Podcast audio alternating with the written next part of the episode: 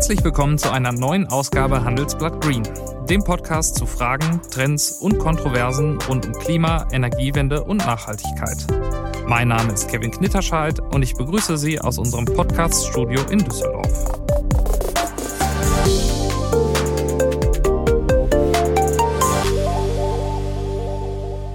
Kauf keine Plastiktüte im Supermarkt. Iss kein Fleisch. Nimm das Fahrrad und fahr nicht mit dem Auto. Wir alle haben solche Forderungen schon einmal gehört und uns dann doch anders entschieden. Wenn es um Umweltschutz geht, ist es für viele Menschen manchmal schwer, dem eigenen Wissen auch Taten folgen zu lassen. Denn am Ende ist es ja doch nur die eine Plastiktüte, die ich nur dieses eine Mal zusätzlich brauche, und produziert ist sie ja auch schon. So schlimm kann es also nicht sein fürs Klima. Oder vielleicht doch? Es ist die Summe vieler solcher kleinen Ausnahmen und Entscheidungen, die dann doch wieder schädlich für die Umwelt ist. Einfacher wäre es also, der Staat nimmt uns die Entscheidung ab und verbietet umweltschädliche Handlungen und Produkte einfach. Doch so leicht wie das klingt, ist es nicht. Denn bei vielen Fragen scheiden sich die Geister. Ist der Staat also die richtige Instanz, solche Dinge zu entscheiden? Oder sollten wir es vielleicht doch lieber dem Einzelnen und seiner individuellen Freiheit überlassen, die richtige Wahl zu treffen? Und wenn das so ist, wie viel Umweltschutz kann man dem Einzelnen dann überhaupt zumuten? Über diese Fragen möchte ich heute mit dem Philosophieprofessor Julian Nieder-Rümelin sprechen. Er hat den Lehrstuhl für Philosophie und politische Theorie an der Ludwig-Maximilians-Universität in München inne, ist seit knapp einem Jahr stellvertretender Vorsitzender des Deutschen Ethikrats und hat sich in seiner Laufbahn vor allem mit Entscheidungs- und Rationalitätstheorie sowie theoretischer und angewandter Ethik beschäftigt. Herr Nieder-Rümelin, ich begrüße Sie. Ja, grüße Sie. Ja, es ist ja oft so, ne, beim Einkaufen, beim Autofahren oder beim Stromverbrauch äh, zu Hause. Oft wissen wir, dass wir mit unseren Handlungen die Umwelt schädigen, machen es aber trotzdem. Warum gewinnt in Nachhaltigkeitsfragen eigentlich so oft die Bequemlichkeit über das eigene Gewissen? Naja, man muss natürlich unterscheiden. Sind wir bereit, als Gesellschaft bestimmte Nachteile in Kauf zu nehmen, kurzfristige Nachteile, um langfristig nachhaltig zu wirtschaften, zum Beispiel den Klimawandel zu begrenzen? Das ist eine Frage, wo, glaube ich, die Bereitschaft in der Bevölkerung sehr gut dasteht. Wir sind bereit, Maßnahmen zu ergreifen, wenn das plausibel begründet wird, dass sie effektiv sind, dass sie wirklich etwas bringen, dass sie nicht unnötige Kosten verursachen, diese mitzutragen. Äh, gewissermaßen als Citoyen, als Bürgerinnen und Bürger dieses Gemeinwesens sind die allermeisten Menschen, gerade in Deutschland, durchaus nachhaltigkeits-, umwelt- und klimabewusst. Etwas anderes ist dann die Situation, in der ich für mich entscheide, was tue ich. Und nun wissen wir ja, dass der eigene Beitrag minimal ist im Vergleich zu dem, was andere tun. Und dann sind die Kosten, die ich, Kosten im weitesten Sinne jetzt, die ich auf mich nehme, zum Beispiel für eine nachhaltige Wirtschaft, die sind für mich sehr hoch, bewirken aber im Ganzen so gut wie nichts, nicht Wahrnehmbares. Ja, das ist das Grundproblem. Die äh, Spieltheorie hat da ein schönes Paradigma entwickelt, was man als Prisoners Dilemma bezeichnet, was nach einer Anekdote äh, diesen Namen erhalten hat. Äh, wenn zwei Personen äh, unabhängig voneinander entscheiden, dann kann es Situationen geben, in denen am Ende das Ergebnis für beide schlechter ist, schlechter ist für beide, wenn sie ihre Interessen jeweils optimieren. Und genau das ist die Nachhaltigkeitssituation. Das ist ein N-Personen, ja, sieben Milliarden Personen Prisoners Dilemma, wenn man so will. Das heißt, wenn jeder für sich seine Interessen optimiert, zu denen natürlich auch die Nachhaltigkeit zählt, auch der Klimaschutz und so weiter, Umweltschutz, äh, aber äh, das eben im Vergleich zu den Kosten, die für ihn persönlich anfallen, setzt, dann kommt am Ende ein Ergebnis raus, das alle gemeinsam schlechter stellt, nämlich zum Beispiel den Klimawandel eben nicht begrenzt und die Umweltzerstörung vorantreibt. Das ist das Dilemma, in dem wir stecken. Und da hilft äh, letztlich nur zweierlei, nämlich auf der einen Seite die politische Entscheidung, man könnte sagen Rahmung des individuellen Verhaltens. Problem dabei, das geht nicht nur national, das geht nicht einmal nur europäisch, wenn man sich die Zahlen anschaut, wie zum Beispiel die CO2-Belastung durch die chinesische Wirtschaft durch die Decke gegangen ist, dann weiß man, dass das nur international möglich ist. Wenn Afrika denselben Weg geht, wie in China gegangen ist in den letzten Jahren und Jahrzehnten mit 2,5 Milliarden Menschen Mitte dieses Jahrhunderts, dann ist ohnehin der Klimawandel nicht mehr zu begrenzen. Das heißt, wir brauchen eine globale Strategie. Wir haben aber keine globalen Akteure, weil auf globaler Ebene gibt es keine Institutionen die dieses Geschehen steuern und demokratisch legitimiert Entscheidungen treffen können und Sanktionen verhängen können. Das ist alles ein Bargaining Game, ein sozusagen Spiel der Interessen der einzelnen beteiligten Staaten und Regierungen.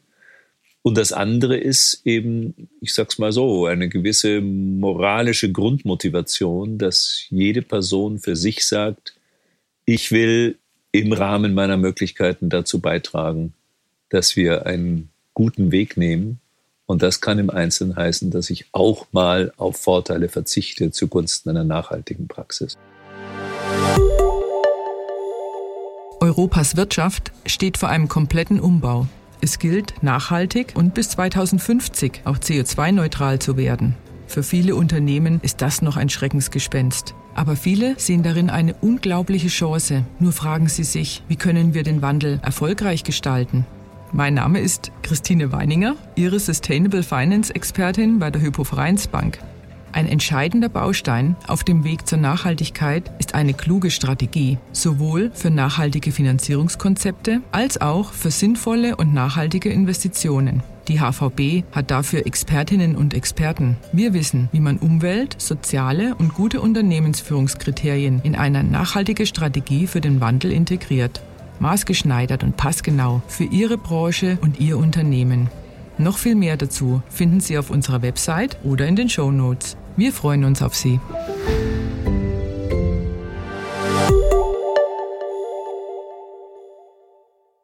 Bin ich denn äh, vor dem Hintergrund, dass ich damit nur so eine geringe Wirkung erziele, ähm, moralisch überhaupt verpflichtet, das auch zu tun? Weil ich könnte mich ja auch darauf zurückziehen und sagen, es gibt ähm, äh, ganz andere äh, Akteure, sagen wir mal große Industrieunternehmen, die ähm, vielleicht eher äh, besser beraten sind, ihre, ihre Emissionen zu senken. Ähm, äh, ich, wenn ich jetzt eine äh, ähm, ja, Biofleisch kaufe statt normalem Fleisch, dann, dann ist der Impact einfach viel zu klein. Ähm, wie sieht's denn da mit meiner moralischen Pflicht aus? Also wenn man sich das zum generellen Maßstab macht, dass man sagt, all das, was äh, wenig Unterschied macht äh, durch meine Praxis, ist mir eigentlich dann völlig egal, dann enden wir tatsächlich in einer völlig inhumanen Situation. Also nehmen wir mal ein harmloseres, vermeintlich harmloseres Beispiel. Äh, jetzt wird ja viel äh, so Coffee to go und so weiter ähm, auch mittags, Mittagessen schnell mal verpackt und dann, da die Restaurants nicht offen sind. Hm. Und ein Teil, ne? ich, ja genau, gibt es ja. natürlich auch, aber die Leute nehmen das dann mit äh, und äh, ein kleiner Teil, das ist sicher nur ein kleiner Teil, äh, wissen dann nachher nicht so recht, wohin damit und schmeißen es auf den Boden. Ja, es hat massiv zugenommen jetzt in der Pandemiekrise, dass die Pappbecher und so weiter da am Boden liegen.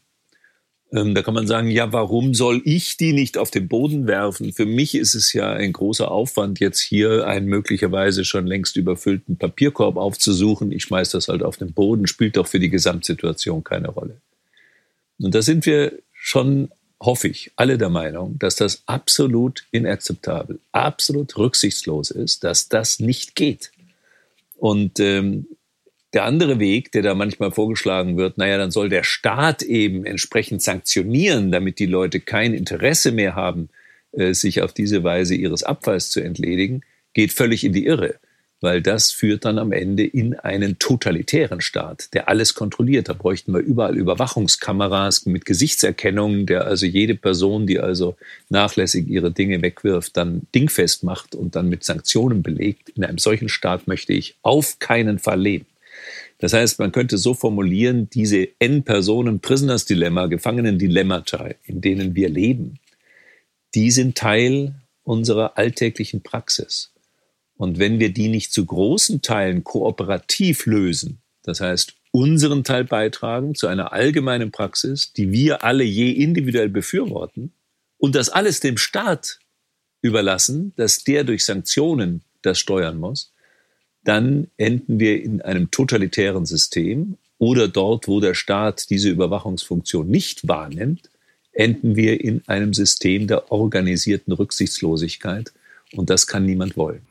Jetzt gibt's ja, ähm, abgesehen von diesen großen ähm, äh, Vergehen, auch kleinere äh, Umweltvergehen, wie zum Beispiel, wenn ich im Supermarkt äh, mir einfach eine Plastiktüte kaufe. Das ist ähm, verschandelt nicht das Landbild, äh, das Landschaftsbild. Ähm, wir, wir haben jetzt nicht unbedingt das Gefühl, dass wir da irgendwas Schlechtes tun. Äh, nichtsdestoweniger hat der Staat ja gesagt, ähm, ab 22, 2022 dürfen Supermärkte keine Plastiktüten mehr verkaufen. Ähm, scheinbar war man da der Ansicht, ähm, dass es allein durch diese das Vertrauen darauf, dass der, der Einzelne die richtige Entscheidung trifft, dass es damit nicht äh, getan ist. Ähm, mhm. Ist das ein Bereich, wo Sie sagen würden, ähm, ja, das ist äh, durchaus regelungswürdig, also um Einkaufsverhalten vielleicht auch zu lenken? Ja, also ich bin in der, in der Tat äh, skeptisch gegenüber einer Übermoralisierung, dass man glaubt, die großen Probleme jetzt alle äh, auf die einzelnen Personen abzuladen und zu sagen, ihr seid schuld, ihr wollt billiges Fleisch, nehmen wir mal Tierschutz, ja. Mhm. Ähm, ihr kauft nicht das teurere Fleisch, was eben aus artgerechter Tierhaltung entsteht. Ähm, oder ihr kauft nach wie vor Plastikangebote und so weiter. Äh, wenn so etwas einfach zu regeln ist, ähm, dann regelt es doch um Himmels Willen. Ich meine, wenn wir wirklich artgerechte Tierhaltung wollen, dann weiß man, da gibt es schöne Modelle und äh, Berechnungen, dann wird das das Fleisch teurer machen, ähm, möglicherweise die Menschen gesünder machen, weil sie dann weniger Fleisch essen. Wir essen eher zu viel als zu wenig Fleisch. Äh, wenn das in der Breite praktiziert wird, dann ist der Preisanstieg lange nicht so hoch, wie wenn einzelne wenige Betriebe das nur machen, wie das gegenwärtig der Fall ist. Deswegen sind da die Preisunterschiede so extrem hoch. Ja, statt dass man da lange rumtut und besondere äh, Anreize noch schafft und die einzelnen Landwirte dazu bringt, vielleicht doch ihre Tiere anständig zu behandeln, ist es doch viel einfacher, wenn man entsprechend, wenn die Bevölkerung das mehrheitlich will, da bin ich ziemlich zuversichtlich, dass sie das will, eben entsprechende Mindeststandards artgerechter Tierhaltung zu etablieren, die alle gleichermaßen verpflichten, die bestimmte Produktionsformen selbstverständlich verändern werden und die dann vermutlich auch das Fleisch um vielleicht ein Drittel oder vielleicht sogar noch etwas mehr verteuern würden. Das ist eine saubere Regelung. Und wenn wir zum Ergebnis kommen, wir wollen dieses viele Plastik nicht und es gibt Alternativen dazu, dann gibt es eine Regel, dass eben Plastik in der Form nicht mehr eingesetzt wird. Äh, was ist denn da das Problem? Ähm, also die Aufregung kann ich nun überhaupt nicht verstehen, wo immer es möglich ist, Menschen zu entlasten nach klaren Regeln, die gut begründet sind, die sich rechnen, die effektiv sind, deren Kosten vertretbar sind. Macht es doch. Jetzt ist es ja, wenn, wenn wir da über Preissteigerungen sprechen, äh, insbesondere bei Lebensmitteln, ähm, ein Bereich, wo natürlich auch Personen, die vielleicht ein geringeres Einkommen haben, äh, in Schwierigkeiten geraten könnten. Inwieweit sind die Lasten äh, dieser, dieser Nachhaltigkeit dann fair verteilt, wenn wir die auf alle in gleichem Maße verteilen? Oder inwiefern brauchen wir da vielleicht auch eine äh, Einzelfallberücksichtigung, äh, in, welcher, in welcher Situation sich eine Person befindet? Also ich finde es viel problematischer, wenn man die Leute äh, moralisch dafür haftbar macht, dass sie nicht das günstigere Angebot kaufen. Ähm, das ist dann in der Tat eine Mittelschichtenideologie. Wir können es uns leisten, dreimal so teure Nahrungsangebote zu kaufen und wir können uns dann gut fühlen und die entsprechende Dame, die dann entsprechend ökobewusst äh, und tierschutzbewusst einkauft, fährt dann mit dem SUV äh, mit 342 PS äh, vor in der entsprechenden Straße und parkt dann ihr Auto dort äh, und äh, versperrt, äh, vers verstopft die Tiefgaragen mit diesen großen, schweren Wägen und wählt natürlich grün. Also ich karikiere jetzt etwas, aber diese Art der Moralisierung des Konsumenten und der Konsumentin halte ich für falsch. Und äh, ich habe gerade dieses Beispiel mit Fleischkonsum gebracht, wenn man das auf breiter äh, Ebene macht, wenn also artgerechte Tierhaltung gesetzlich vorgeschrieben ist, dann erhöht sich in der Tat nach bestimmten Berechnungen der Fleischpreis im Schnitt lange nicht so hoch, wie das gegenwärtig der Fall ist, weil das immer noch eine Nischenproduktion ist in Deutschland, also ernsthaft artgerechter Tierschutz, mhm. äh, Tierhaltung. Äh, und dann kann die einzelne Person diesen zusätzlichen Preisanstieg dadurch kompensieren, dass sie entsprechend ihren Fleischkonsum um ein Drittel absenkt. Und das tut ihrer Gesundheit gut. Jetzt sind solche Fragen wie artgerechte Tierhaltung oder ähm, auch zum Beispiel das Fliegen, äh, die sind ja wissenschaftlich relativ äh, eindeutig. Ähm, es gibt aber natürlich auch Fälle, nehmen wir mal das Plastiktütenbeispiel, da gibt es auch Leute, die sagen, ähm, eine Plastiktüte, die ich äh, 10, 20, äh, 30 Mal verwende, ist am Ende nachhaltiger als so eine Papiertüte. Und das kann dann natürlich in äh, sehr fachspezifische Diskussionen manchmal ausarten. Ähm, äh, da frage ich mich natürlich als, als Individuum, inwieweit bin ich denn verpflichtet, mich über solche Fragen zu informieren? Ja, also das ist in der Tat äh, gegenwärtig eine ganz äh, spannende Thematik, weil äh, denken Sie auch mal an den, an den Individualverkehr. Äh, wir haben da auch eine Art Moralisierung äh, erlebt, die ich für problematisch halte. Also äh, gegenwärtig gilt es ja schon als unmoralisch, kein, ein, bei Neukauf ein Auto zu kaufen, das nicht voll batteriegetrieben ist. Also auch schon ein Hybridmotor gilt als problematisch. Und ich habe mich noch ein bisschen mit den, äh, mit den Studien, die es dazu gibt, äh, beschäftigt, aber die sind auch zum Teil umstritten. Aber jedenfalls bei dem heutigen Energiemix äh, liegt ein Batteriefahrzeug, wenn man die gesamte Produktion, also Herstellung der Batterie, Entsorgung der Batterie mit einrechnet, also die CO2-Last, die allein das äh, Batterieauto mitbringt, dadurch, dass die Batterie erstmal produziert werden muss. Die Batterie muss dann auch rumgefahren werden, die ist ziemlich schwer und sie muss am Ende entsorgt werden. Dann liegt nach einigen Studien beim heutigen Energiemix äh, das reine Batterieauto zwischen Diesel und Benziner, liegt also günstiger als der Benziner, aber schlechter als der Diesel. Wer das sagt, der gilt schon als also oft schon jenseits äh, jeder Zurechnungsfähigkeit und absolut unmoralisch. Das kann es nicht sein. Das Gleiche gilt für das aufwendige Dämmen von Gebäuden. Äh, wenn man das insgesamt mal ins Kalkül zieht, wie viel wird da an Energie aufgewendet, um zu dämmen? Und wie viel Energie wird aufgewendet, um diese Dämmstoffe wieder zu entsorgen? Und was macht das für die Gemäuer?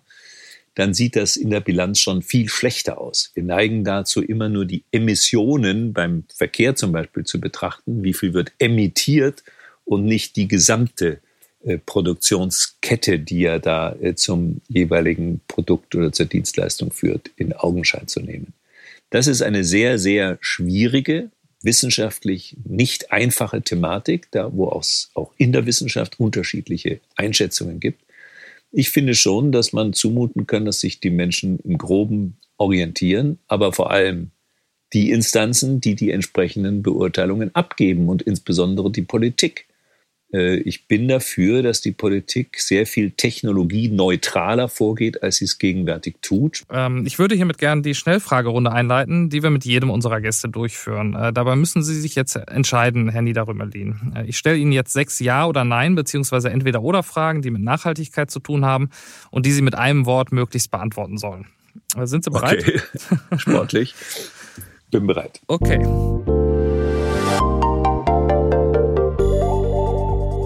Atomenergie oder Braunkohle? Weder noch. Diesel oder Elektroauto? Elektroauto, wenn entsprechend die, der, äh, die Batterieproduktion und die Bereitstellung der elektrischen Energie äh, auf erneuerbarer äh, Energie im Wesentlichen beruht. Global oder regional? Beides. Konventionell oder bio? Bio. Plastik oder Papiertüte? Papiertüte.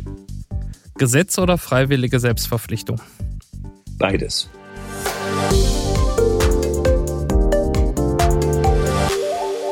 Herr Niederrümelin, Sie haben auch ein Buch geschrieben, ähm, das sich mit dem Thema Risiko beschäftigt. Und äh, gerade auch in so Klimafragen, da geht es ja häufig um Risiken und wie wahrscheinlich die sind. Ähm, auch das 1,5 beziehungsweise 2 Grad Ziel, das in den Pariser Klimaverträgen äh, festgelegt wurde, basiert ja letztlich auf einer gewissen Risikoabschätzung. Ähm, aus Ihrer Sicht, was, was äh, hat Risikoabwägung mit Nachhaltigkeit zu tun? Und was, was sind so die Strategien, mit denen man man das Thema vielleicht ein bisschen besser fassen kann?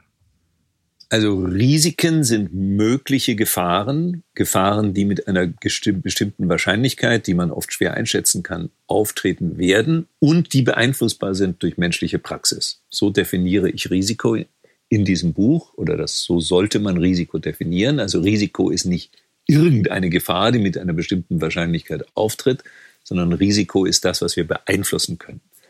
Und äh, das Interessante ist, dass wir bei vertrauten Risiken, die über Jahrhunderte den Menschen begleitet haben, gewisse Praktiken entwickelt haben, wie wir damit umgehen. Bei neuen Risiken sind wir verunsichert, reagieren oft irrational und wir haben ganz spezifische Verzerrungen, dass wir nämlich Risiken, die nahe bevorstehen oder Gefahren, die nahe bevorstehen, weit höher bewerten als Risiken, die erst in späterer Zukunft auftreten. Wir überbewerten Risiken, die sehr konzentriert auftreten gegenüber Risiken, die verteilt sind, ja, wo also die, mhm.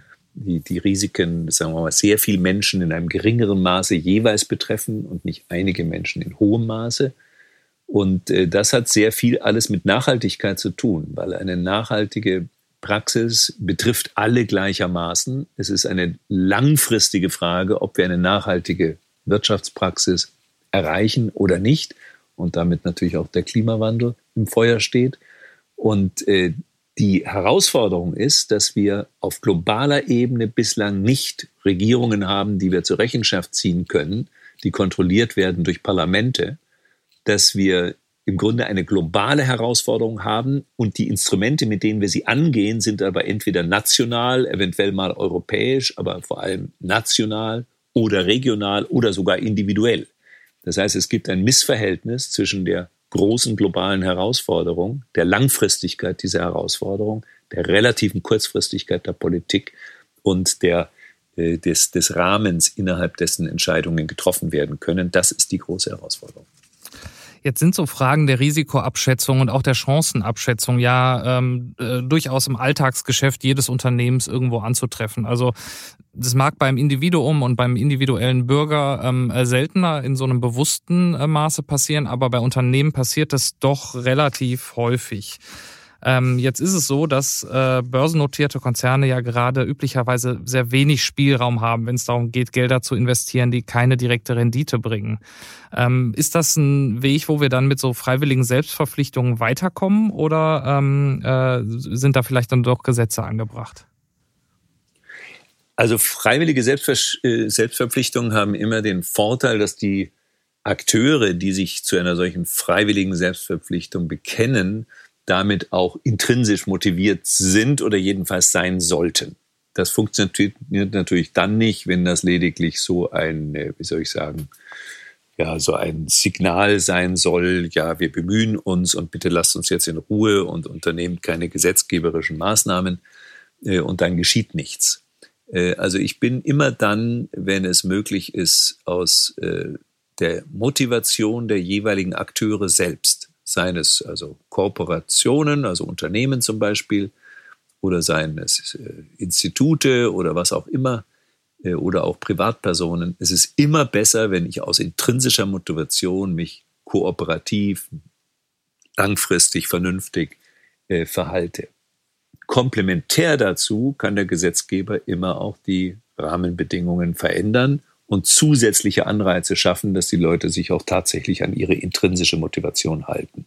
Der Modus, wir schauen, was sich für uns rausholen lässt, und es ist Sache des Staates, uns äh, dann, wenn es sein muss, denn äh, in, da in die Quere zu kommen und uns einzuschränken und uns zu sanktionieren. Dieser Modus, diese Haltung ist hochgefährlich. Sie überlastet Staat und Politik und sie führt tendenziell zu einer Überregulierung. Das haben wir zum Beispiel auch nach der letzten Weltfinanzkrise gesehen, 2009 FF. Das mangelnde Ethos in einem Teil der Finanzwirtschaft hat zu einer Überregulierung, staatlichen Überregulierung in vielen Bereichen geführt, die dann am Ende noch die betroffen haben, die eigentlich selbst gar nicht an der krisenhaften Entwicklung beteiligt waren.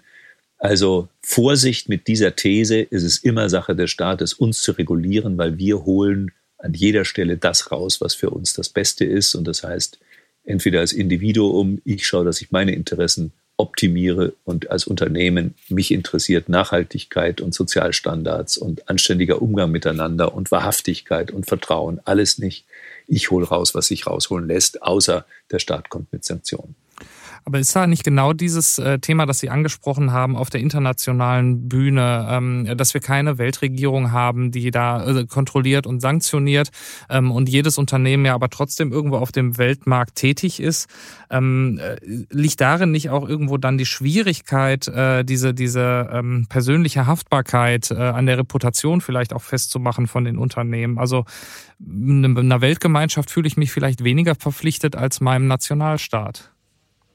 Ja, das ist sicher richtig. Äh, deswegen äh, werbe ich auch dafür. Ich habe drei Jahre eine interdisziplinäre Arbeitsgruppe der Berlin-Brandenburgischen Akademie der Wissenschaften geleitet zu dieser Thematik, dass wir ähm, nicht als Ersatz, sondern als Ergänzung jenseits der Nationalstaaten äh, globale Institutionen brauchen, innerhalb derer solche Fragen wie zum Beispiel Klimapolitik ähm, oder auch Umgang mit Sozialstandards äh, im globalen Süden, äh, Artenvielfalt und so weiter verhandelt und dann entschieden werden. Das Ganze muss natürlich dann auch äh, politisch kontrolliert sein. Das können nicht Instanzen sein, die sich abheben von jeder politischer Kontrolle. Und die politische Kontrolle ist immer regional. Das ist nicht äh, ganz ähm, äh, harmlos, diese Aufgabe. Die ist nicht äh, leicht zu bewältigen. Die Vereinten Nationen tun sich ausgesprochen schwer. Wir haben das Weltstrafgericht zum Beispiel, Strafgerichtshof. Da sind viele Staaten nicht dabei, die da dabei sein sollten. Es ist keine allgemeine Verpflichtung. Das gibt es ja sonst nirgends. In keinem Nationalstaat gibt es auf einmal einen Teil der Bevölkerung, die der Jurisdiktion nicht untersteht. Das gibt es aber global. Also da haben Sie völlig recht. Das ist eine riesige Herausforderung. Trotzdem glaube ich, dass es äh, gegenwärtig sich insofern verändert, als wir so etwas zunehmend haben, was man vielleicht als globale Zivilgesellschaft bezeichnen könnte. Das heißt, es gibt eine Aufmerksamkeit, eine globale, das hängt auch mit den Internetkommunikationen zusammen, mit den Social Media, alles auch oft dysfunktional, aber es gibt doch eine Öffentlichkeit, die die Nationalstaaten längst überschreitet und globaler wird und man kann sich auch von daher nicht alles mehr leisten, wie das früher der Fall war. Der Zynismus von Unternehmen, die sich dann zu Hause als besonders anständig und familienfreundlich und äh, flexibel und umweltbewusst geben und die dann zur gleichen Zeit Zulieferketten aufbauen, die auf zynischer Ausbeutung von Umwelt und Mensch beruhen. Das lässt sich nicht mehr so locker durchhalten, wie das früher der Fall war und das ist gut. Jetzt gibt's ja mit dem äh, Pariser Klimavertrag ein Dokument, wo die Weltgemeinschaft das mal probiert hat, sich auf einen gemeinsamen Modus zu einigen, wie man so ein äh, globales Problem wie die, die Erderwärmung angehen kann. Jetzt haben wir da gesehen, dass sich da eigentlich weiter vollzieht, äh, was, was wir auch beim Individuum sehen, ne? dass zum, äh, zum Beispiel die etwas, äh, ähm, äh, dass die reichen Länder sagen, ähm, wir müssen eigentlich alle gleichermaßen unsere Emissionen senken. Ähm, die Entwicklungsländer haben gesagt, ähm, dass ihnen der Ausstoß von CO2 noch viele Jahre zusteht, um wirtschaftlich aufzuschließen. Ähm, wie, wie stellt sich das für Sie dar? Müssen sich die reichen Länder tatsächlich stärker uh, einschränken oder haben aus Ihrer Sicht alle Regierungen die gleiche Verantwortung, den CO2-Ausstoß zu begrenzen? Naja, das schließt sich ja nicht aus. Also es haben natürlich alle Regierungen erstmal die gleiche Verpflichtung, sich an einer Praxis äh, zu beteiligen und diese die Rahmenbedingungen zu bestimmen, die am Ende dazu führt, dass wir eben nicht eine Klimakatastrophe bekommen. Das ist das berühmte 2% oder 1,5% Ziel, von dem Sie schon mal gesprochen haben. Äh, Gleichbehandlung der Weltbevölkerung heißt, dass äh, man im Prinzip nur sich an dem orientieren kann, was pro Kopf dann am Ende als CO2-Belastung sich ergibt. Das alles andere wäre ja eine Ungleichbehandlung aufgrund historischer Unterschiede, äh, die nicht gerechtfertigt ist. Mhm. Ähm, dennoch glaube ich, dass eines nicht geht. Ähm, die Vorstellung, dass die reichen Länder jetzt also ähm, ihren CO2-Ausstoß entsprechend beschränken, um dann den ärmeren Ländern, den Schwellenländern Luft zu geben, um entsprechend ihren CO2-Ausstoß in die Höhe zu treiben, wenn Sie sich die Zahlenverhältnisse weltweit anschauen, also in Europa leben äh, knapp über 400 Millionen Menschen. Äh, weltweit sind es über sieben Milliarden Menschen. Wir haben eine Situation, bei der ungefähr eine Milliarde äh, von weniger als 1,25 US-Dollar pro Tag Kaufkraft äh, weltweit leben. Gegenwärtig nimmt übrigens die, die extreme Armut massiv zu, mhm. Auch durch die Pandemie-Bekämpfungsmaßnahmen. Äh, und der Hunger nimmt massiv zu. Äh, wir haben eine weitere Milliarde, die dann unter zwei äh, US-Dollar US-Dollar Kaufkraft am Tag leben muss. Also das sind gigantische Summen, zwei Milliarden Menschen, das sind mehr Menschen, als in den Wohlstandsregionen der Welt leben. Und wenn man dann sagt, wenn die Wohlstandsregionen sich anstrengen, dann können die anderen jetzt mit dem CO2-Ausstoß äh, dann entsprechend äh, in die Höhe gehen, dann haben wir das Desaster garantiert.